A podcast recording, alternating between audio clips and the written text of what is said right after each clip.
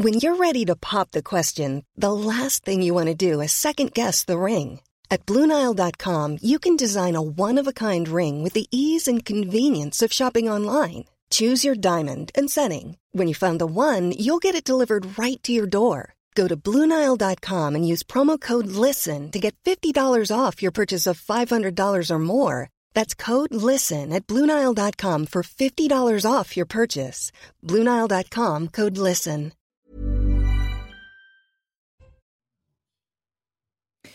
Bonjour à tous et bienvenue à vous au grand rendez-vous. Bonjour Manuel Bompard. Bonjour. Coordinateur de la France Insoumise, député des Bouches-du-Rhône de la NUPES, c'est votre grand rendez-vous ce dimanche à la veille, évidemment d'une semaine et d'une journée demain cruciale. Alors qu'en sera-t-il pour euh, cette ou ces motions de censure, notamment celle qui est transpartisane à laquelle vous allez apporter vos votes? Quelle sera l'attitude des LR C'est le véritable enjeu. Et puis dans les rues de France, les mobilisations improvisées se poursuivent. La pression ne cesse d'augmenter sur Emmanuel Macron, rattrapé par une colère vive. Il cherche une voie de sorti, le président de la République. Comment imaginez-vous la suite? Alors que les ministres du SOPT et Bruno Le Maire ont dit ce matin dans, les, euh, dans le JDD Le Parisien que tout le processus démocratique a été finalement respecté. Pour vous interroger sur ces sujets, je suis entouré de mes camarades Nicolas Barré des Échos. Bonjour Nicolas. Bonjour Sonia. Et Mathieu Bocoté. Bonjour à vous. Mathieu. Manuel Bompard, des rassemblements qui se tiennent un peu partout en France, des mobilisations euh, plus ou moins spontanées. Hier, en particulier dans la capitale, ce fut euh, une soirée de, de tension. Est-ce que vous soutenez ce type d'action? Est-ce que même vous, vous les encouragez? Euh, Bien évidemment. Euh, J'encourage les mobilisations populaires, citoyennes qui font face à ce qui s'est passé jeudi à l'Assemblée nationale, qui a un coup de force tout à fait inacceptable.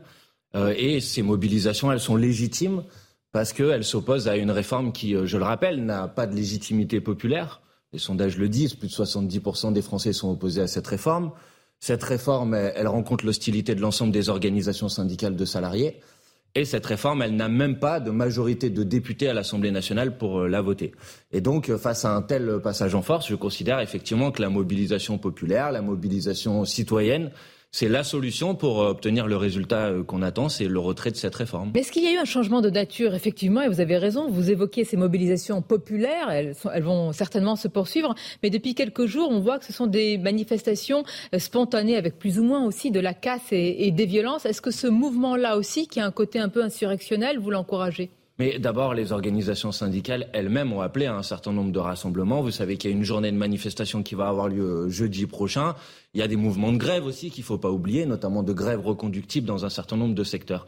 Mais ensuite, face à un tel passage en force, je comprends la volonté d'un certain nombre de citoyens, dans un cadre pas toujours organisé, de dire mais on va pas se laisser faire sans, euh, sans réagir. Et je pense que le gouvernement a une très lourde responsabilité. Donc euh, c'est lui qui est responsable, par exemple, de ce qui s'est passé hier dans les rues de notamment de la capitale, Manuel Bompard. Bah, écoutez, c'est évident. D'ailleurs, je lisais dans la presse ce matin que le président de la République avait été informé avant même la décision d'utiliser le 49.3 que dans cette hypothèse, ça déclencherait des mobilisations. Il y avait une note des renseignements territoriaux, il y avait les organisations syndicales qui, depuis plusieurs semaines, alertaient en disant mais écoutez, on est dans un mouvement social pacifique, large, déterminé, qui est le plus puissant depuis 50 ans dans ce pays. Hein, les manifestations, qu'on en croit les chiffres des organisations syndicales ou même les chiffres de la police, sont les plus puissantes depuis 50 ans dans ce pays. Et face à cela, vous avez un gouvernement qui fait la sourde oreille. Donc ensuite, il ne faut pas s'étonner que vous ayez des gens qui se disent mais ça sert à quoi d'aller manifester pacifiquement si à la fin ça ne produit pas de résultats? Mais jusqu'où soutenez-vous ces mouvements Lorsqu'il y a des feux de poubelle, lorsqu'il y a des barricades, lorsqu'on attaque des CRS, pour vous, ça, demeure une opposition légitime? Non, mais moi j'ai toujours considéré que les attaques contre les personnes n'étaient pas la solution. Euh, et je ne pense pas que brûler trois poubelles va nous permettre de gagner. Donc je le dis de manière euh, très franche. Mais ne comptez pas sur moi, si vous voulez, pour venir euh, faire ce matin des leçons de bonne manière en disant aux gens ça c'est bien ou ça c'est pas bien. Donc c'est inefficace, mais est-ce que c'est condamnable en tant que tel, s'en prendre aux biens, s'en prendre aux personnes? Mais s'en prendre aux personnes, c'est toujours condamnable, bien évidemment. Mais maintenant, la question qui nous est posée, c'est pourquoi les gens en arrivent à de telles manières d'agir? Parce qu'ils ont l'impression que toutes les autres manières d'agir ne fonctionnent pas. C'est-à-dire que selon vous, c'est Emmanuel Macron qui a, qui a poussé à bout et au bout, finalement, à de telles. il y a dix jours, je lisais dans la presse euh, que selon un conseiller du président de la République, le président de la République ne reculerait pas, hormis si euh, il y avait un mort ou hormis si Paris était en feu. C'est pas moi qui ai tenu ces propos. C'est les conseillers du président de la République. Ils sont souvent rapportés dans la mmh. presse. En tout cas, ils ont été rapportés dans la presse, mais vous, aurez noté qu'ils n'ont pas été démentis. Mmh. Donc je dis attention, le président de la République et le gouvernement prennent une très lourde responsabilité s'ils continuent à s'entêter ou s'il continue le déni que j'ai entendu jeudi soir de la part de la Première ministre ou qu'on lit encore ce matin dans la presse. Parlons-en. Tout va bien, Madame la Marquise. Ah, tout va bien euh, les, les, propos, bon, parlons-en. Olivier Dussopt, donc dans le journal du dimanche, et Bruno Le Maire dans, Le Parisien affirment que tout le processus démocratique finalement a été respecté, que la première ministre va mettre en jeu sa responsabilité, ce qui est le cas demain. Moi, je vais vous dire, il n'y a pas une seule étape du processus démocratique qui a été respectée. Pas une seule Pas une seule. D'abord parce que le gouvernement a choisi une méthode de débat à l'Assemblée nationale et au Sénat, un véhicule législatif, c'est comme ça qu'on parle aujourd'hui, qui a un projet de loi de finances de la sécurité sociale rectificatif, qui lui a permis de comprimer le temps des débats et donc de les interrompre euh, à l'Assemblée nationale. Ça, c'est pas illégal. Hein, Ensuite, non, mais je ne vous dis pas que c'est illégal, c'est dans la Constitution. Mais sans être illégal, on peut considérer que c'est illégitime. On a le droit de le penser. D'ailleurs, peut-être que le Conseil constitutionnel le dira. On verra. Mmh. Ensuite, au Sénat. Quand on est arrivé au débat au Sénat, le gouvernement a eu recours à un vote bloqué pour empêcher les oppositions de continuer leur travail euh, d'amendement. Et ensuite, quand on est arrivé sur le vote final, le gouvernement passe par un 49-3. Donc si pour Monsieur le maire, c'est un processus démocratique normal, alors il parle même, Bruno Le Maire, regardez Emmanuel Bompard, il, dit que la majorité sort en, en, lambeau sur la tête. Non, non, non, elle sort grandie. Voilà ce qu'il répond. Et il y voit un acte d'autorité qui peut-être sera salué un peu plus tard. Bah, je pense que c'est très méprisant pour euh, les parlementaires de la minorité présidentielle, dont un certain nombre, depuis jeudi, ont dit à quel point ils avaient été choqués et outrés par euh, l'utilisation de l'article 49.3. Donc je ne suis pas sûr que M. Le Maire, c'est comme ça qu'il va rassurer euh, les députés qui le soutiennent. Après, c'est un classique, malgré tout, l'utilisation du 49.3. On a vu ça euh, des dizaines de fois sous la Ve République. C'est pas quelque chose qu'on découvre là aujourd'hui. Sans aucun doute, c'était le centième 49.3 qui a été utilisé par Elisabeth Borne. Mais encore une fois, c'est pas parce que c'est prévu dans la Constitution que c'est acceptable ou que c'est légitime. Et deuxièmement, ce 49-3-là, il fait quand même, euh, il intervient après, encore une fois, je vous le redis, une mobilisation qui est extrêmement puissante et donc il a un caractère particulièrement inacceptable. Ah ben, vous insistez sur la légitimité euh, et vous dites ce 49-3 n'est pas légitime. Alors dans quelles circonstances le 49-3 peut-il être légitime? Mais moi, Mathieu Bocoté, je suis pour la suppression du 49-3. Je suis pas d'accord avec le fait qu'on puisse utiliser l'article 49-3 de la Constitution. Donc si vous me demandez mon point de vue, je considère que le 49-3 est toujours une brutalité et un passage. Revenons à ce qui est en train de, se dérouler. Il y a cette journée de mobilisation jeudi. Nous reviendrons à ce qui va se passer politiquement, évidemment, euh, dès demain. Qu'est-ce qui est en jeu dans les rues de France, Manuel Bompard, selon vous? Certains emploient des mots comme le chaos, la révolte et même davantage. Est-ce que vous reprenez à votre compte euh, ces mots qui sont quand même, euh, j'allais dire, puissants et qui appellent à une réalité qui pourrait tout renverser? La révolte, oui, puisque se révolter contre une injustice, ça me paraît être quelque chose de légitime et quelque chose de noble. Mais il ne faut pas faire dire aux gens, en tout cas à la grande, l'immense majorité des gens qui se mobilisent, autre chose que, ce qu'ils disent réellement. Ce qu'ils disent, c'est que cette réforme ne doit pas voir le jour. Et ils appellent le président de la République, la première ministre, le gouvernement à tout simplement renoncer. Et moi, je les soutiens dans cette revendication. Vous y voyez un mouvement type Gilet jaune? Euh, ce qu'on voit aujourd'hui, là, ces derniers jours bah, Écoutez, je pense quand même que ce mouvement-là a une différence majeure avec euh, la mobilisation des Gilets jaunes, c'est que c'est l'intersyndical uni, c'est qui est assez inédit d'ailleurs depuis une quinzaine d'années dans ce pays, euh, qui est à, à l'initiative et à l'origine. Alors c'est vrai que ces derniers jours, il y a eu des mouvements plus spontanés. Non, mais je l'entends. Mais moi, je pense que euh, c'est pas seulement les mouvements spontanés qui vont permettre d'obtenir le succès, c'est-à-dire le retrait de cette réforme. C'est aussi les mobilisations syndicales avec. Bien sûr, c'est seulement l'enjeu, le retrait de cette réforme. Il n'y a, rien d'autre euh, pour vous. Je, trouve vos propos, mais si on les compare, un peu assagis euh, aujourd'hui. Est-ce qu'il n'y a pas un côté, on fait tomber le gouvernement, c'est une autre page Moi, je ne me cache jamais. Donc, je vais vous dire les choses franchement. Il faut prendre les choses étape par étape. Oui, la première étape, c'est de faire tomber cette réforme. Mais moi, je ne me cache pas. Ce gouvernement mène une politique qui, à mon avis, n'est pas euh, euh, légitime, n'est pas majoritaire dans la population. Et à partir de ce moment-là, oui, moi, j'assume de dire que quand je dépose avec mes collègues une motion de censure, c'est pour faire tomber cette réforme, mais c'est aussi pour faire tomber ce gouvernement, bien évidemment. Alors, la rue se manifeste assez violemment depuis quelques jours pas ces dernières semaines, mais depuis quelques jours, est-ce que vous ne pensez pas que ces manifestations font finalement le jeu du pouvoir? C'est-à-dire finalement, il y a, ce sont les alliés inattendus de pouvoir, en poussant vers le désordre,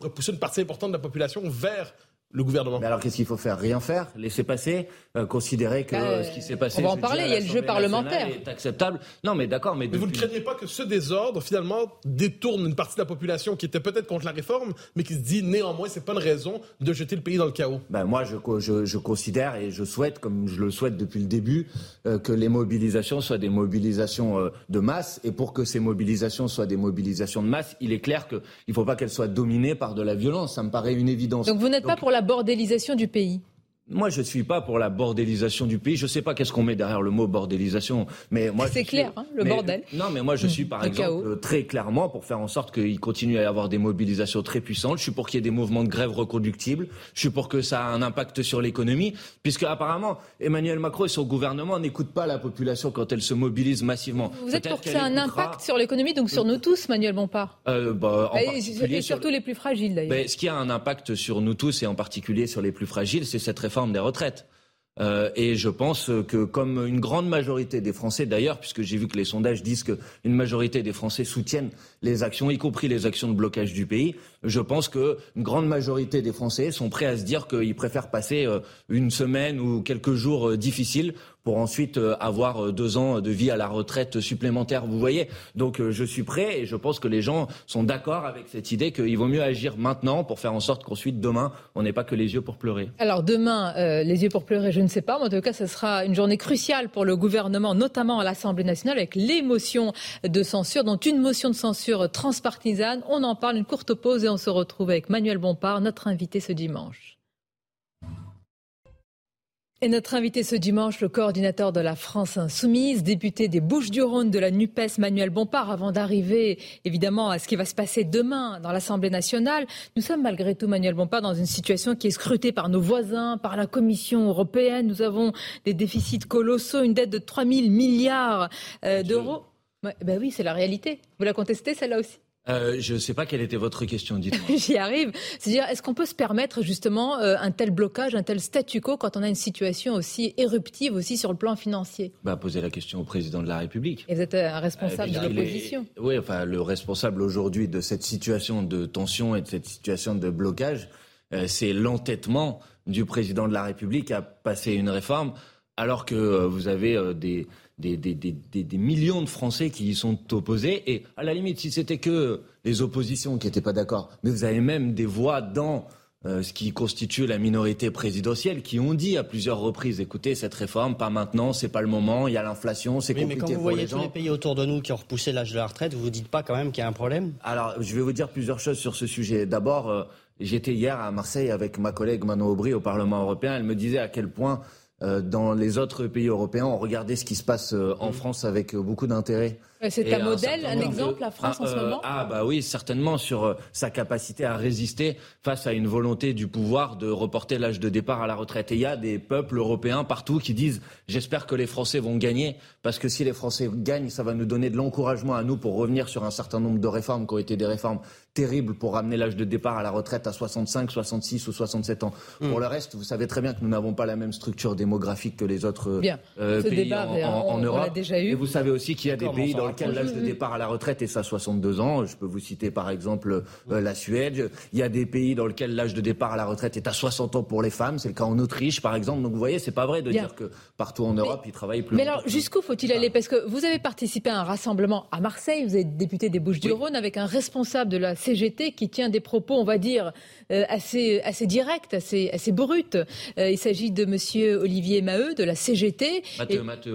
Pardonnez-moi, Matteux, et qui, lui, quand même, euh, il, y va assez fort. Est-ce que vous êtes allié, justement, dans bah, cette mobilisation? Écoutez, Olivier Matteux est la responsable de l'Union départementale CGT des Bouches-du-Rhône. Je suis député des Bouches-du-Rhône. Quand l'intersyndicale des Bouches-du-Rhône appelle à un rassemblement pour obtenir le retrait de cette réforme, j'y participe. Et les propos qui sont les propos d'Olivier Matteux sont des propos d'un syndicaliste qui se bat avec détermination et avec panache contre cette réforme des retraites. Et donc, euh, bon, ce n'est ni, ce n'est pas.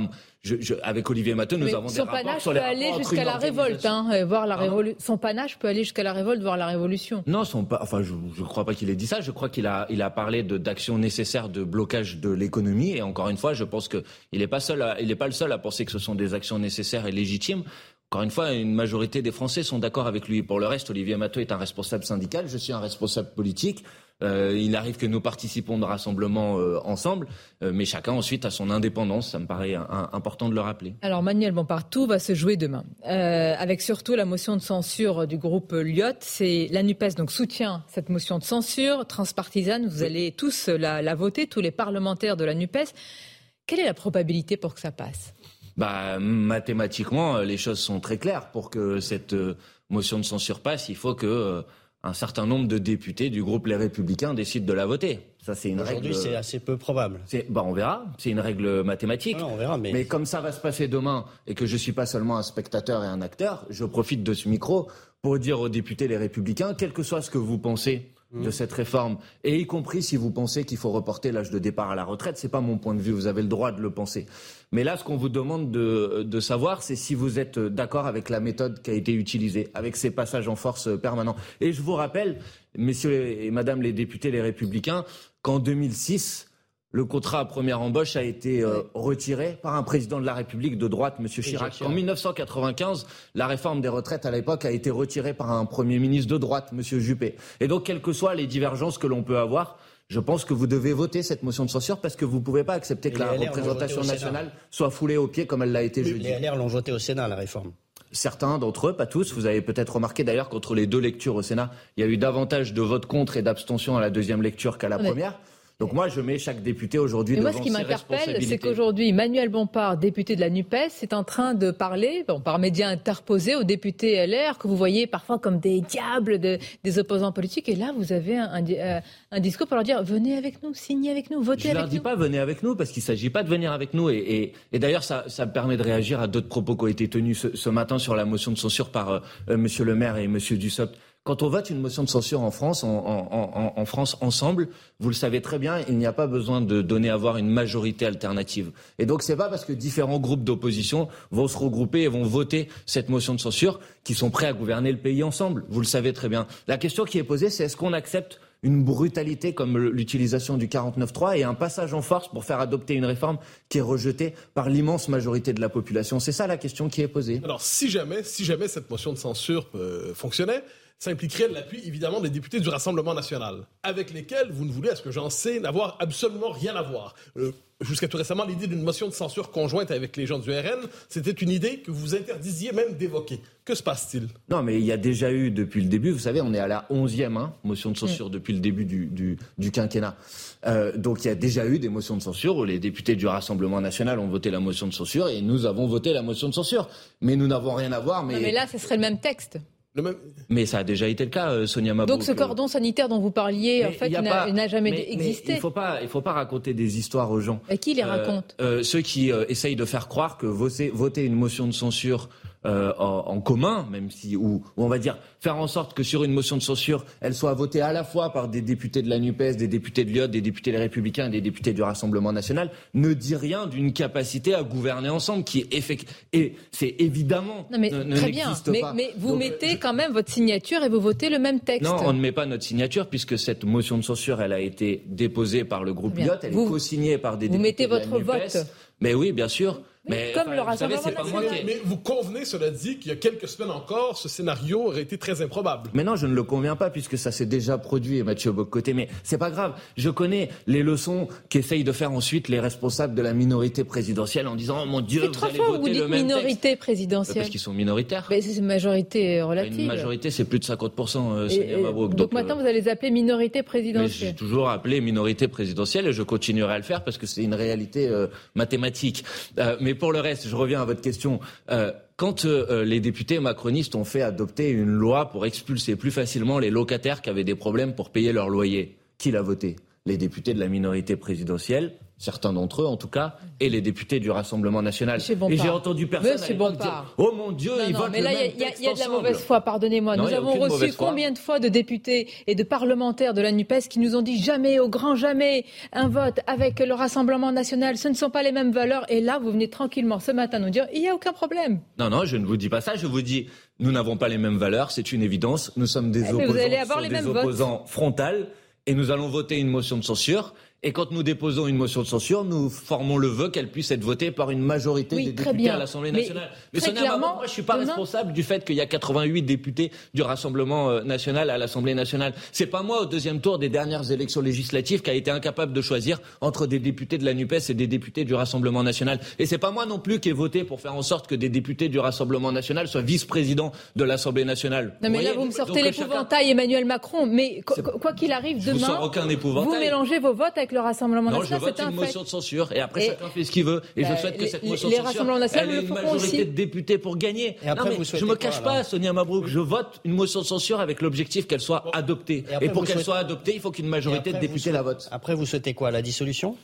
Ben après ça, c'est pas mon pouvoir de le décider. Selon vous, que peut-il arriver D'abord, je souhaite que la première ministre tombe parce qu'il me semble que ça, est, elle est incapable aujourd'hui de pouvoir continuer à gouverner. Et après, de deux choses l'une soit le président de la République est en, en, capacité de trouver une autre majorité de députés à l'Assemblée nationale pour soutenir sa politique. Honnêtement, je ne crois pas que ça existe. Soit il n'aura pas d'autre choix que d'aller chercher une autre majorité dans le pays. Et ça, c'est le retour aux urnes. Voilà, c'est simple. C'est comme ça que ça fonctionne la démocratie. Quand on a une situation de blocage, on s'en remet aux électrices et aux électeurs. Mais si la, majorité, si la motion de censure ne passe pas euh, demain, alors le gouvernement demeure en droit, l'exercice est des demeures légales, légitimes, et ainsi de suite. Il peut continuer à gouverner de votre point de vue. Euh, non, moi je pense qu'il est illégitime d'un point de vue euh, populaire. Mais d'un point de vue constitutionnel, vous avez raison. Si la motion de censure n'est pas votée, euh, et, tout le monde doit avoir ça en tête. Ça veut dire que d'abord le texte sur les retraites sera adopté et ensuite que le gouvernement restera en l'état. C'est pourquoi j'ai dit tout à l'heure qu'il euh, y avait un certain nombre de députés qui avaient demain une très lourde responsabilité. Je m'adresse aux gens qui nous écoutent en leur disant jusqu'à demain, interpellez vos députés, mettez-leur devant leurs responsabilités. Alors justement, on va marquer une pause parce que responsabilité et pression aussi. Les députés LR sont au croisement de toutes les pressions et il y a aussi quelques, euh, bah, on va dire, débordements. Vous verrez dans quelques instants les images de la permanence d'Eric Ciotti qui a été dégradée. Sur ce sujet et d'autres, une courte pause et on se retrouve. Et notre invité, Manuel Bompard, coordinateur de la France euh, Insoumise, député des Bouches-du-Rhône de la NUPES, avec euh, cette image, Manuel Bompard, sur les réseaux sociaux, c'est Eric Ciotti qui l'a posté, celle de sa permanence, avec euh, ce mot, la motion ou le pavé, puis on y voit aussi sa, sa permanence saccagée. Quelle est la, la limite entre la pression sur les députés LR et ce type d'action que vous condamnez, j'imagine? Bah alors la, limite c'est que la pression c'est euh, des manifestations, la pression c'est des interpellations euh, euh, par mail, c'est des rendez-vous dans une permanence. Et moi je ne me retrouve bien évidemment pas quand on s'attaque à une permanence, mais je veux quand même dire quelque chose parce que les indignations à, géométrie variable commencent quand même à m'indigner aussi. Quand ma collègue députée de la Creuse, Catherine Couturier, euh, se voit sa permanence murée et bloquée. J'ai pas entendu un seul parlementaire des Républicains ou un seul parlementaire de la minorité présidentielle exprimer son soutien et sa solidarité. Donc vous voyez les indignations à géométrie variable. Quand je vous pose la question, vous me dites quand même que vous condamnez ce genre d'action. Mais moi, je suis pas d'accord avec le fait qu'on s'en prenne à des personnes. Je l'ai dit depuis le début, je l'ai toujours dit. Donc je vais pas me cacher sur ce sujet. Mais encore une fois, comptez pas sur moi pour donner des leçons de morale aux gens. Les gens aujourd'hui, ils ont envie de bah, se mobiliser. Qu'est-ce que vous appelez de morale Dire on ne menace pas une permanence, on ne menace pas du pavé, c'est une leçon de morale mais je, je, viens de le faire là, donc je ne vois pas en quoi c'est une leçon de morale. Qu'est-ce qu'une leçon de morale pour vous? Mais parce que je vois bien votre, votre manière de, de, de, de, venir expliquer qu'à des gens qui se euh, révoltent de manière légitime face à un passage en force inacceptable, finalement, c'est eux les coupables et on oublie quelle est la responsabilité première dans cette situation. Et la responsabilité première dans cette situation, c'est celle d'un gouvernement qui n'écoute personne. C'est pas Emmanuel Macron qui a jeté un pavé contre la permanence d'Éric Ciotti. Non, c'est pas euh, a priori, en tout cas, euh, a priori, c'est pas lui, certainement. Pas ironique, oui. mais, mais vous êtes d'accord que c'est quand même lui qui génère de la colère, qui génère du dégoût, qui génère de la révolte. Donc je lui dis, plutôt que d'aller dire aux gens c'est pas bien de faire ça, je lui dis qu'ils prennent ses responsabilités et qu'ils disent maintenant comment on fait en sorte de revenir dans une situation qui soit une situation normale? Et pour revenir dans une situation normale, on écoute les gens. Et s'il n'a pas envie de reculer, à la limite, qu'il fasse un référendum. Mais quand on est bloqué en démocratie, on revient devant les électrices et les électeurs et on leur dit, on leur dit tranchez. C'est comme ça que ça fonctionne. Est-ce qu'il doit parler, le président de la République euh, On parle éventuellement hein, d'une prise de parole à venir dans les prochains jours. Est-ce qu'il doit parler Et est-ce qu'encore cette prise de parole peut avoir un, impact sur, sur le cours des choses bah, Il doit parler si c'est pour dire quelque chose d'intéressant. Si c'est pour faire comme Madame la Première ministre euh, jeudi, je lui conseille plutôt de s'abstenir. Parce que si c'est pour répéter les mêmes éléments de langage, les mêmes mensonges, euh, et euh, euh, penser que ça va produire un résultat différent maintenant qu'il y a deux mois, je pense que dans ce cas-là, il vaut mieux s'abstenir. Si c'est pour dire qu'il retire sa réforme, je l'invite à parler, pas, seulement, pas, pas, mercredi, mardi ou de maintenant, tout de suite, qui disent bon c'est bon, j'ai compris le message, j'arrête.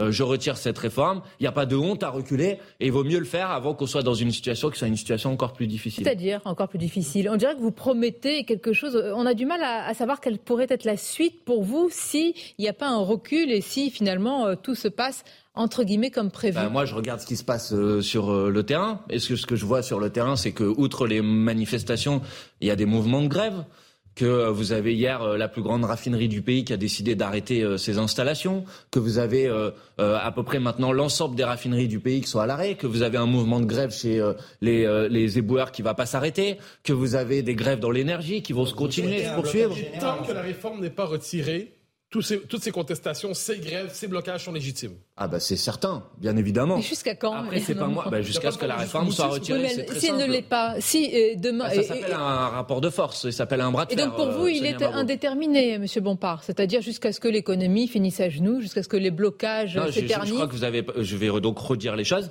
Euh, ce mouvement, pour moi, est légitime jusqu'à ce que la réforme des retraites ait été retirée. Oui, mais je vous pose la question, si elle ne l'est pas, mais ça, si elle ne l'est pas, c'est le, président de la République qui en portera l'entière responsabilité.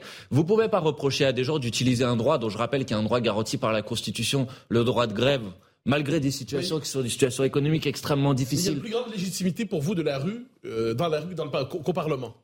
Ben non, mais au Parlement, il n'y a pas de légitimité, là, Mathieu Bocoté. Vous avez, il vous a pas échappé. Il n'y a pas de légitimité non, mais il vous a pas. Vous êtes député vous-même. Je reformule avec la Constitution. au Parlement. Je me, je me rappelle que je suis député, mais je crois qu'il vous a pas échappé, vous, peut-être que vous allez vous en rappeler aussi, que jeudi, il y a eu euh, recours à l'article 49.3. Donc le texte n'a pas été voté à l'Assemblée oui, euh, nationale. Vous dites qu'il n'y a plus de légitimité au Parlement. de légitimité parlementaire. Le texte, c'est une chose. Non, je parle du texte. Je dis qu'il n'a pas de légitimité de votre parlementaire. Point de vue. Oui, mais nous, la question, c'est la légitimité de la rue par rapport à la légitimité du Parlement. C'est-à-dire, euh, si demain les motions de censure ne passent pas, c'est terminé. Mais euh, ça ne sera pas la première fois qu'un texte euh, est imposé par 49.3 et qu'ensuite la mobilisation sociale se poursuit. il y a même des fois où la mobilisation sociale a, réuni à gagner, a réussi à gagner. Je vous parlais du contrat première embauche la dernière fois, qui était passé euh, de mémoire en 49.3 et qui finalement n'avait pas été promulgué. Pour autant, le Parlement aura sa légitimité. Mais je ne conteste pas le fait que le Parlement ait une légitimité, mais la mobilisation populaire, elle a aussi une légitimité. Mais, vous savez, la, hiérarchie, on a du mal à la voir. Mais il n'y a pas de hiérarchie. La responsabilité, mais la responsabilité d'un pouvoir politique, euh, c'est de gouverner de manière à ne pas opposer la légitimité parlementaire et la légitimité sociale. et donc quand on est dans cette situation, il ne faut pas passer en force ou essayer de faire dominer l'une par rapport à l'autre. Quand on est dans cette situation, il faut écouter, il faut essayer de penser, il faut faire bouger. Mais vous pas en train d'attiser euh, les colères en disant cela. Il y a quand même dans notre pays, dans notre démocratie, même si vous semblez croire que peut-être que nous n'y sommes plus, qu'il y a une légitimité parlementaire supérieure à la légitimité de la rue. Sinon, tout est permis. Mais donc quoi Donc à partir du moment où la réforme est votée, on n'a plus le droit de considérer qu'il euh, faut obtenir son retrait. C'est pas ce que je dis. Ah, si, c'est précisément. Non, moi ce que je veux savoir, c'est est-ce que la légitimité du Parlement prédomine? Mais la légitimité du Parlement, elle existe. Les lois peuvent être euh, votées. Euh, je ne l'ai jamais contesté. Je ne vais pas. Mais je ne. Mais je ne sais pas ce que ça veut dire dominer l'un par rapport à l'autre. On va y aller complètement. Tout simplement. C'est l'état de droit. Le fait que voilà, une fois que la, réforme est adoptée, quelle que soit la procédure, du moment qu'elle est constitutionnelle, c'est la loi. Bon, donc euh, reprenons. si la réforme. Non mais attendez, je vais vous répondre de manière très claire. Il n'y a aucune ambiguïté dans mes propos. Si la réforme est adoptée ou on va mettre adoptée entre guillemets, puisqu'elle n'aura pas été votée à l'Assemblée nationale, mais si la motion de censure, puisque c'est votre question, euh, ne passe pas, échoue, alors cette réforme sera considérée comme adoptée. Il nous reste un certain nombre de recours. Euh, recours au Conseil constitutionnel, euh, recours euh, auprès, euh, avec la possibilité peut-être d'utiliser un référendum d'initiative partagée. Ça, c'est des options qu'on a sur la table. Bon, et ensuite, il y a la mobilisation sociale et il y a la grève qui a une légitimité. C'est un droit qui est garanti par la Constitution. Elle peut se poursuivre. Et ensuite, c'est un rapport de force qui s'enclenche. Et moi, j'espère que ce rapport de force, il va se renforcer dans les prochains nous jours pour obtenir le retrait de cette réforme. Euh, si c'est la probabilité, les motions de censure ne passent pas, il y a la rue et il y a le débat constitutionnel et il y a le, le référendum d'initiative C'est ça, ça, ce sont ah, les, options à venir. Nous, utilisons, nous utiliserons tous les moyens à notre disposition pour faire en sorte que cette réforme ne puisse pas voir le jour. Alors, en un mot, imaginons, imaginons, c'est un jeu de spéculation politique légitime, que la réforme finalement passe, traverse les épreuves, euh, traverse le, test du Conseil, de la Cour constitutionnelle. Donc tout ça. Mmh. La France serait encore en démocratie, même, même parce que je comprends que vous place une tension de légitimité si cette réforme n'est pas retirée. Hmm. La France demeure néanmoins une démocratie. Oui, mais elle aura été usée, je pense, et elle aura été fatiguée, et je pense que ça ne sera pas une bonne nouvelle pour notre démocratie. Après, il ne faut pas s'étonner que les gens se disent, bah, finalement, ça sert à rien d'aller voter, euh, parce qu'à la fin, les gens, ils font ce qu'ils veulent, euh, on n'est jamais entendu et on n'est jamais écouté. Donc, c'est clair que derrière votre question se pose cette situation, la situation que l'on vit actuellement pose une question, qui est la question du rapport à la Ve République, et de notre capacité à construire des institutions dans lesquelles tout le monde se retrouve. Parce que vous voyez bien que le recours au 49.3, par exemple, a été rejeté par plus de 80% de la population, un sondage qui a été publié dans la semaine. Donc il y, a des gens qui aujourd'hui, à travers ce, cas de figure-là, cette situation précise, cette réforme des retraites, se disent, et j'en fais partie, cette cinquième république, c'est une république qui a bout de souffle, et il faut construire de nouvelles institutions qui permettent au peuple d'être effectivement acteur et d'avoir davantage de poids et davantage de pouvoir dans l'exercice de la politique. Ça, ça me paraît être une, une évidence. Donc il y aura dans tous les cas des conséquences à cette situation. Et si le gouvernement s'entête à passer en force, ces conséquences, ça va être une démocratie encore plus abîmée, encore plus usée qu'elle l'était déjà avant cette réforme. Euh, permettons de revenir, on parle de la légitimité, de la légalité. Regrettez-vous finalement, au deuxième tour de l'élection présidentielle, d'avoir soutenu Emmanuel Macron? Mais je n'ai jamais soutenu Emmanuel Macron au deuxième tour de l'élection présidentielle. Ça, c'est des éléments de langage du Rassemblement national. Vous avez voté pour lui. mais vous n'en savez rien de ce que j'ai voté dans. Il y a un doute par rapport à Marine Le Pen? Non, mais attendez que les choses soient très vous claires. Ni Macron ni Le Pen? Non, non, mais je, ce que, ce que j'ai voté ne me regarde que moi d'abord. Et deuxièmement, je vais vous dire, moi, j'assume les déclarations publiques qui sont les nôtres et je ne change pas d'avis sur ce sujet. Nous avons dit pas une voix pour le Rassemblement national, pas une voix pour Marine Le Pen. Je l'assume et je le revendique. Je n'ai aucun problème avec ce sujet. Mais je veux dire, et tout le monde peut le comprendre, que si Emmanuel Macron a été élu au deuxième tour de l'élection présidentielle, vous savez très bien qu'il n'a pas de majorité populaire. mais pardonnez-moi, venant de quelqu'un qui a dit que le vote n'est pas, je vais vous la rappeler, forcément l'alpha et l'oméga de la démocratie. Bon. Monsieur Bompard, ne me faites pas sortir le, placard à archives. Sonia Mabrouk, si vous voulez comparer euh, ça serait un vrai débat qu'on pourrait avoir et qui prendrait un peu de temps. Le fonctionnement d'une société avec le fonctionnement d'une organisation politique, c'est votre choix. Je considère que les deux ne sont pas de même nature. À être au pouvoir, donc euh, ça Bien évidemment, j'espère être au pouvoir. Et d'ailleurs, ça me permet de dire que même si cette réforme est votée, même si le mouvement n'obtient pas sa victoire, le jour où nous serons au pouvoir, bien évidemment, nous l'abrogerons et nous ramènerons l'âge de départ à la retraite à 60 ans avec 40 annuités de cotisation. Le jour où vous serez au pouvoir, c'est une question qui est intéressante parce qu'imaginons, encore une fois, c'est le jeu d'imagination des prochaines semaines, le gouvernement tombe. Oui. Il y a les élections. Oui. Jean-Luc Mélenchon est le candidat en tant que Premier ministre, le candidat pour être Premier ministre de la NUPES. On verra. Vous ne savez toujours pas qui serait votre candidat s'il y avait des élections demain. Ben, notre présidente de groupe parlementaire, c'est Mathilde Panot. Jean-Luc Mélenchon a été notre candidat à l'élection présidentielle. Mais ça, on sait tout ça. Pardon Et donc, qui est légitime Vous ne savez pas qui est votre chef en ce moment? Bah, mais mon chef. Mais, je, pense que Jean-Luc ah, Mélenchon est notre figure. Non, mais je pense que je, je pense que je n'apprendrai rien à personne en disant que Jean-Luc Mélenchon est notre figure la plus identifiée. Donc je la pense. question de Mathieu Si vous me demandez mon avis, il me paraît évident que dans l'hypothèse d'une dissolution et de nouvelles élections législatives euh, demain, Jean-Luc Mélenchon sera notre meilleure locomotive. Ça me paraît être une évidence. Bon, mais euh, je tous, pense. Dans votre parti, vraiment ben, je sais pas, vous poserez la question aux autres. Moi, je peux répondre en ce qui me concerne moi et je pense quand même que mon avis est très largement majoritaire euh, à la France insoumise. Mais vous poserez la question euh, à, d'autres si vous le si vous le souhaitez. Mais en tout cas, moi, je n'ai pas peur d'une éventuelle dissolution. Et je pense que si cette dissolution euh, avait lieu demain, nous retournerions à la bataille et chacun pourrait présenter son programme. Emmanuel Macron dirait, ben moi, je pense que cette réforme à 64 ou à 65 ans est nécessaire. Et puis nous, nous dirions au contraire, il faut ramener l'âge de départ à la retraite à 60 ans avec 40 annuités de cotisation. Marine Le Pen, je ne sais pas trop ce qu'elle dirait parce que sur ce sujet, elle n'est pas extrêmement claire. Un peu comme vous. Elle dit un, peu, la même chose que vous. Non, non, non, elle dit pas la même chose que nous. Vous êtes plus proche de Marine Le Pen que de Emmanuel Macron sur cette question. non, euh, Marine Le Pen ne dit pas la même chose que nous. Ou alors vous venez de faire un scoop sur ce plateau qui est de dire que Marine Le Pen est pour la retraite à 60, 60 euh, ans avec 40 annuités de cotisation. Vous lui poserez la question. Je ne suis certainement pas son porte-parole. Mais c'est pas ce qu'elle dit dans le débat public sur ce sujet. Donc à un moment, il faut avoir des lignes claires, des positions claires. Notre position, c'est la retraite à 60 ans avec 40 annuités de cotisation. C'est un progrès social. Je pense aux gens quand ils arrivent à 60 60 ans, qui n'ont pas la santé, qui n'ont pas, qui ne peuvent pas, qui ne sont pas en capacité de travailler deux ans de plus. C'est à ces gens-là qu'il faut penser. C'est pour ça qu'il y a une telle émotion sur cette bataille. Donc je leur dis, nous comprenons cette aspiration et nous la portons politiquement avec cette revendication de la retraite à 60 ans. Alors justement, la suite, on va continuer à en parler davantage autour de votre stratégie, Manuel Bompard, et celle de, de Jean-Luc Mélenchon, votre locomotive, comme vous l'avez dit. Une courte pause et on se retrouve. Et notre invité euh, Manuel Bompard dans un moment euh, politique euh, inédit, singulier. On verra demain ce qu'il en sera avec l'émotion de censure et notamment la motion de censure transpartisane. Quand même, nous sommes vraiment dans ce moment politique. Il s'agit aussi de décrypter Manuel Bompard. Sur Europe 1, il y a quelques jours, la présidente de l'Assemblée nationale, Yael Braun-Privé, affirme qu'il n'y a pas de crise politique à ses yeux. Bah, c'est peut-être la seule personne en France qui le pense.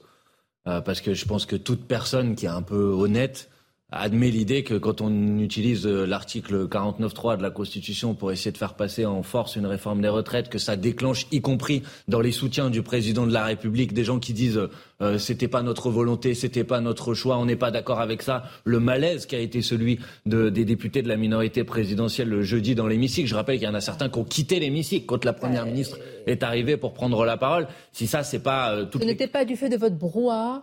Rappelons ce, que, ce qui a été fait. Non, non, mais je Sonia Mabrouk, je pensais que vous, ne vous, ne considériez pas que chanter la Marseillaise dans l'hémicycle de l'Assemblée nationale soit du brouhaha. Non, je, parlais évidemment de, des tiroirs qui ont été euh, claqués. Ah c'est les députés du Rassemblement national qui ont tapé leur pupitre. Nous, nous, ce qui nous concernons, et je l'assume totalement, nous nous sommes levés et nous avons chanté la Marseillaise. Pour couvrir la voix de la Première ministre. Non, pour euh, rappeler que la souveraineté populaire, elle était, euh, euh, c'était les députés qui l'apportaient, qui l'exprimaient à cet instant, et pas la première ministre en venant et en disant euh, je ne vous écoute pas, vous n'allez pas pouvoir voter et mon texte va passer. Donc oui, il y a tous les ingrédients. Cette image, on l'a vu même à la une de, de, de médias internationaux, de, de, journaux internationaux. Je pense notamment, je crois que c'était le, New York Times avec les, les, les, affiches, hein, etc. Vous, vous êtes fier de ce moment-là que vous avez incarné dans, dans l'hémicycle? Écoutez, je, je pense qu'il fallait ça ne pouvait pas rester sans réaction, l'utilisation du 49.3. Et il fallait que, à la colère euh, que ça a généré chez des millions de citoyens, il fallait qu'il y ait une réponse parlementaire. Et je pense que cette réponse parlementaire, elle était noble, elle était solennelle, elle disait quelque chose elle avait une signification politique sur le fait que des députés n'acceptent pas qu'on passe en force. Et donc oui, bien évidemment, j'en suis fier et je le revendique. Vous évoquez un référendum, le Rassemblement national appelle à un référendum. Vous voteriez un référendum du Rassemblement national là-dessus? Mais Nicolas Barré, ça n'existe pas, un référendum du Rassemblement national. proposé par le RN. Mais le RN n'a pas le pouvoir de proposer ou d'obtenir un référendum. La seule option qui existe dans la Constitution, c'est que le président de la République décide de déclencher euh, un référendum ou qu'il y ait un fameux référendum d'initiative partagée. Et pour ça, il faut euh, pouvoir avoir 185 mmh, mmh. parlementaires, députés ou sénateurs, et donc le Rassemblement national ne peut pas réunir les conditions pour pouvoir le faire. Donc les seuls qui sont en capacité de le faire, c'est nous, et ça tombe bien, nous le faisons. Est-ce qu'on peut rester sur cette euh, image donc des, députés, euh, surtout de la France insoumise, hein, en, majorité, sous le regard bienveillant, je ne sais pas si on peut dézoomer, mais on verra dans les tribunes, sous le regard bienveillant de celui que vous avez appelé votre locomotive, Jean-Luc Mélenchon, il est là pour vous dicter votre conduite? Non, je crois pas. Euh, je pense que Jean-Luc Mélenchon était là parce que c'était un moment euh, important, que depuis le début de la mobilisation sur les retraites, euh, il apporte son soutien, bien évidemment, aux manifestants, aux grévistes et à l'opposition politique. Et donc, je pense que euh, il considérait que c'était important d'être présent dans, dans, ce moment. Pour le reste, nous avons un groupe parlementaire et ce que nous faisons, nous le décidons au sein de notre groupe parlementaire. Le fait de chanter la Marseillaise, nous l'avons décidé dans notre réunion de groupe parlementaire le jeudi matin, au moment où l'hypothèse du 49-3 est devenue euh, euh, dominante, on va dire, parmi les différentes hypothèses qui étaient sur la table. Et voilà, notre groupe, il est capable de prendre des décisions en, en lien et en discussion avec Jean-Luc Mélenchon, bien évidemment. Ce serait totalement absurde de se couper de celui qui a apporté euh, notre famille politique à 22% des voix à la dernière élection présidentielle. Et, la politique a une dimension inévitablement de personnalisation. Mmh. Peut-être pas, peut pas dans la sixième République euh, qui serait la vôtre, mais dans la cinquième, il y a une personnalisation. Est-ce que Jean-Luc Mélenchon, en ce moment, peut se présenter comme le recours, c'est-à-dire devant un pays divisé? Est-ce qu'il peut se présenter comme tel? Est-ce qu'il a un avenir politique à court et moyen terme, Jean-Luc Mélenchon, autrement que sous le signe de la figure qui vous inspire? Ah bah, ça me paraît évident. Euh, Donc, candidat il me paraît évident qu'à partir du moment où ce qu'on observe là, c'est une Macronie qui est à bout de souffle, qui est en fin de règne. D'ailleurs, euh, je retrouvais un, un, extrait de Bruno Le Maire euh, dans la mandature de François Hollande au moment où l'article 49.3 avait été utilisé. Et Bruno Le Maire disait, mais le recours au 49.3, c'est le signe d'une fin de règne. Alors je reprends ces termes et ces propos. Le recours au 49.3 est le signe d'une fin de règne. Donc la question qui va être posée, c'est la question de l'alternative politique au macronisme. Et clairement, ce que nous avons construit avec la NUPES, et en particulier autour de la candidature de Jean-Luc Mélenchon à l'élection présidentielle, est l'alternative politique pour ce pays. Finalement, si c'est une crise de régime, l'alternative, c'est vous ou Marine Le Pen. C'est possible que ce soit comme ça que ça se termine, effectivement. Et donc moi, je dis aux gens qui nous écoutent, dans cette bataille, notamment sur euh, les retraites, le Rassemblement national a été aux abonnés absents. Il n'a pas mené la euh. bataille. Il n'est pas dans les manifestations. Il ne soutient pas les grévistes. il n'était pas invité dans les manifestations. Non mais d'accord, mais euh, il n'a jamais été dans aucune manifestation et s'il n'est pas invité dans les manifestations, il devrait se poser Vous n'étiez pas accueilli avec des roses et, des accolades. Moi, je me souviens de ce qu'avait dit M. Martinez sur Jean-Luc Mélenchon. Ça sentait pas l'amitié euh, à bah, tout Je vous propose, Sonia Mabrouk, de venir faire un petit tour dans la prochaine manifestation avec moi jeudi prochain à Marseille. vous verrez si vous le souhaitez. Mais M. Mélenchon, je parle. Jean-Luc Mélenchon, il est aussi dans les manifestations euh, à Marseille. C'est pas question. Heureusement qu'il peut y être. Et je peux vous dire. J'ai dit, M. Martinez avait entendu ce qu'il a dit sur Jean-Luc Mélenchon. mais, répondons à votre question. Est-ce que nous sommes bien accueillis dans les manifestations? Je pense qu'il suffit de venir avec nous pour voir que c'est le cas, parce que les gens se disent euh, merci, c'est beaucoup de merci, merci, c'est bien qu'on ait des députés qui portent notre parole à l'Assemblée nationale. Pour le reste, euh, Philippe Martinez et l'intersyndical et à l'initiative des, des, des, mobilisations, et nous, nous les appuyons et nous les soutenons. vous avez compris qu'ils ne veulent pas de récupération, ni de votre part, ni de... D'ailleurs, c'est légitime. Hein, J'ai bien compris, c'est tout à fait légitime, et aucun d'entre nous n'a l'intention de récupérer quoi que ce soit. Mais notre place, c'est d'appuyer les mobilisations, de soutenir les grévistes. Je vous donne un exemple. On a fait une caisse de grève elle a réuni plus de 500 000 euros pour soutenir les grévistes. Bah, je pense que les grévistes, ils sont contents de recevoir l'appui financier de la France Insoumise. Ça ne veut pas dire qu'ils sont obligés de devenir militants au soutien de la France Insoumise. C'est encore, la... sa place. C'est encore l'avenir de votre mouvement, Jean-Luc Mélenchon? euh, bah, je pense que, en tout cas, il participe de l'avenir de notre mouvement. Mais heureusement, il n'y a pas que Jean-Luc Mélenchon dans notre mouvement. Je comprends ce que vous dites, mais on a aussi, et d'ailleurs, c'est, je crois, un, sujet sur lequel on peut rendre hommage à Jean-Luc Mélenchon. Il a fait euh, émerger, entre guillemets, euh, des figures, des personnalités politiques ces dernières années, et c'est une bonne chose parce que maintenant, on a une, une richesse, on a un embarras du choix pour la suite. Mais Jean-Luc Mélenchon, il participe, c'est une évidence. Vous avez envisagé la possibilité du duel, donc vous d'un côté, Marine Le Pen de l'autre. Est-ce qu'on peut pas dire que si vos deux blocs en venaient à se confronter, la France serait encore plus divisée maintenant, euh, demain qu'elle ne le serait en ce moment. Vous imaginez une France réconciliée si finalement il y a un face-à-face entre vos deux camps? Mais la France, vous croyez qu'elle est réconciliée aujourd'hui avec trois blocs, on l'a vu lors des dernières élections présidentielles et, législatives qui, s'affrontent, et trois blocs qui sont... Euh, euh, comment dire, euh, pas compatibles les uns avec les autres. C'est ça la situation politique euh, actuelle. Il faut bien trouver, il faut bien trouver une issue. Il faut dénouer cette situation politique et dénouer cette situation politique. C'est pas juste en faisant en sorte qu'il y ait un camp qui l'emporte sur l'autre. C'est de proposer une sortie politique. Et la sortie que nous portons avec Jean-Luc Mélenchon, avec l'idée notamment qu'il faut réécrire la Constitution, passer à la sixième République, convoquer une assemblée constituante. LFI peut réconcilier les Français? Bah, Je pense qu'à travers cette proposition, par exemple, c'est une manière de dire comme on ne croit plus aux règles du jeu, on va réécrire ensemble les règles du jeu. Donc oui, je crois bien évidemment que c'est une proposition qui est une proposition qui permet d'aller vers plus d'unité populaire. Et je pense que c'est ce sur quoi on doit travailler. Vous nous avez quand même pas répondu dans les dernières minutes de l'émission. Ah, si, demain J'ai répondu à toutes vos questions. Plongé en élection, bon, la question a été posée par Mathieu Bocoté. C'est vrai qu'on se pose la question qui euh, serait euh, candidat au poste de, de, de, de Premier ministre? Mais je vais vous répondre clairement, Sonia Mabrouk, parce que j'ai pas l'habitude d'esquiver les questions. Il est évident que s'il y a une dissolution et de nouvelles élections législatives demain, je souhaite que la NUPES reparte euh, à la bataille unie. Bon, premièrement. Ensuite, si la NUPES avait une majorité de députés à l'Assemblée nationale, il est évident que le Premier ministre émanerait de la composante politique qui aurait le plus de parlementaires. C'est comme ça que ça fonctionne en démocratie. Donc, a priori, de la France insoumise, puisque c'est le cas euh, aujourd'hui. Et à partir de ce moment-là, il me paraît évident que Jean-Luc Mélenchon est la personne qui, au niveau de la France insoumise, est le, mieux placé pour le faire. Mais à ce moment-là, il faudra que nous en décidions et nous en discutions. Mélenchon, Premier ministre, ça peut encore être un thème de campagne? Ça peut, oui, mais ça, je, n'en sais rien, je ne sais pas. Là, vous faites de la spéculation. Ah, la crise peut dans quelques jours. Si vous n'êtes pas prêt pour une crise dans quelques jours, vous n'êtes pas prêt à exercer le pouvoir. Euh, on est prêt, euh, Mathieu Boccoté. Nos candidats sont dans les starting blocks. Nous n'avons pas peur de la dissolution. starting blocks mais tous nos candidats sont dans les starting blocks, euh, Mathieu Boccoté.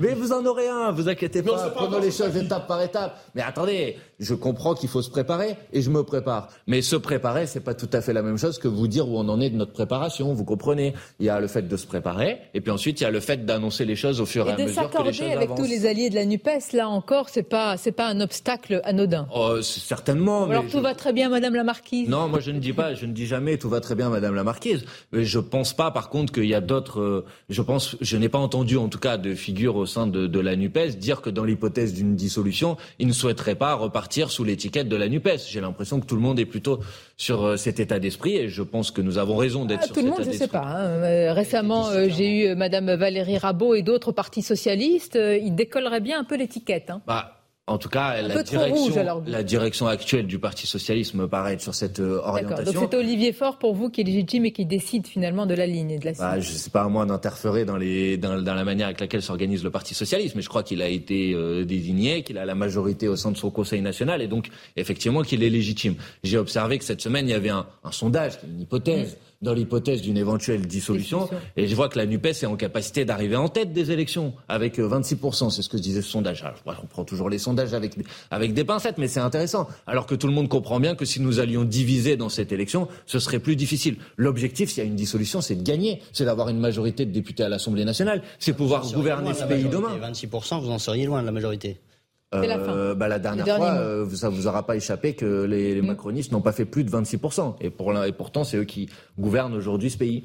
Vous êtes prêts, c'est ce que vous nous dites Bien sûr, nous ce sommes matin, prêts, nous sommes prêts, nous sommes déterminés. Et pour ça, il faut continuer la, la mobilisation dans la rue, dans la grève, à l'Assemblée nationale pour gagner. Merci d'avoir été notre invité ce dimanche. Je remercie également mes camarades Mathieu Bocoté et Nicolas Barré. Très bon dimanche à vous tous, évidemment, à nos téléspectateurs et auditeurs, et à très bientôt. Planning for your next trip?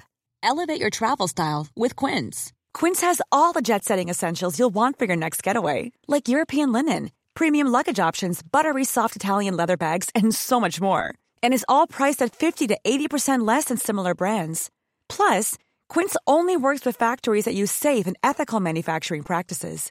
Pack your bags with high-quality essentials you'll be wearing for vacations to come with Quince. Go to quince.com slash pack for free shipping and 365-day returns.